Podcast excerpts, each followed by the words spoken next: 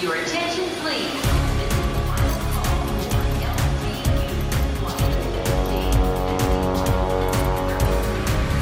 A hora dos portugueses.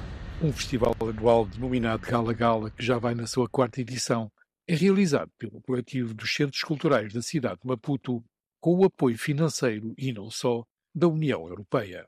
Para o diretor do Centro Cultural Franco-Moçambicano, o evento é uma oportunidade para a personificação da cultura moçambicana, juntando criatividade, diversidade de pessoas e culturas.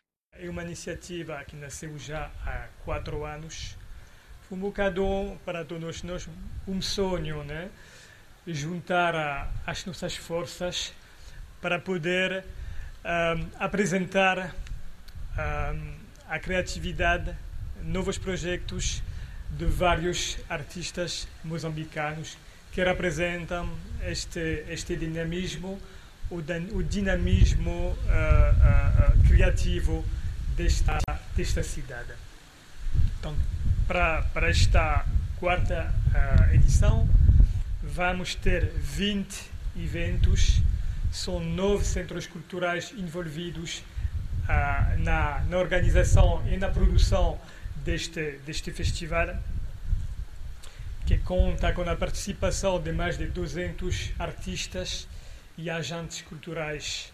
Paula Vasques destacou a importância da iniciativa por permitir que, através da cultura, haja promoção dos direitos humanos, contribuindo para o empoderamento da mulher e igualdade do género. O Gala Gala passou de ser um dos festivais de referência em Moçambique, que mostra tamén a diversidade cultural do país e a creatividade dos moçambicanos.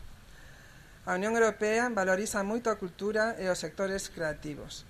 A cultura é fundamental para a existencia dun sentimento común de identidade e pertenza. Isto é a nosa experiencia na Europa, que é unha mistura de culturas, de linguas e de diferentes ollares do mundo. Porque a cultura toca no corazón das persoas, ela pode promover o diálogo e vehicular valores como respeito pelos dereitos humanos e contribuir para o empedoramento de mulleres e igualdade de género. Alén disto, o sector creativo ten un potencial importante para a criação de riqueza económica e de emprego, especialmente para os jovens. A artista plástica portuguesa Sara Carneiro foi escolhida para dar o pontapé de abertura ao festival Gala Gala. Sangue do meu sangue tem a ver com a minha identidade e com aquilo que é a minha hum, uh, como é que se diz, a minha hum, identidade portuguesa, não é? Mas também eu gosto da palavra sangue porque eu sinto que a nossa história está rodeada de sangue, não é? Então é o meu sangue português, é o meu sangue de Sara, mas também é o nosso sangue uh, de humanos e de pessoas e de humanidade, não é? Eu já estou a pensar nesta expressão há vários anos. Eu penso que a obra mais antiga que temos aqui é 2017 mas a grande maioria são obras novas, produzidas este ano propositadamente para a exposição, mas todo o trabalho de pesquisa e reflexão tem sido esse percurso que tem vindo a acontecer eh, de, há vários anos para cá, desde praticamente a minha chegada a Moçambique em 2017. As obras expostas comportam várias formas de expressão artística. Eu tenho várias técnicas na minha exposição, como vídeo, escultura, fotografia, etc.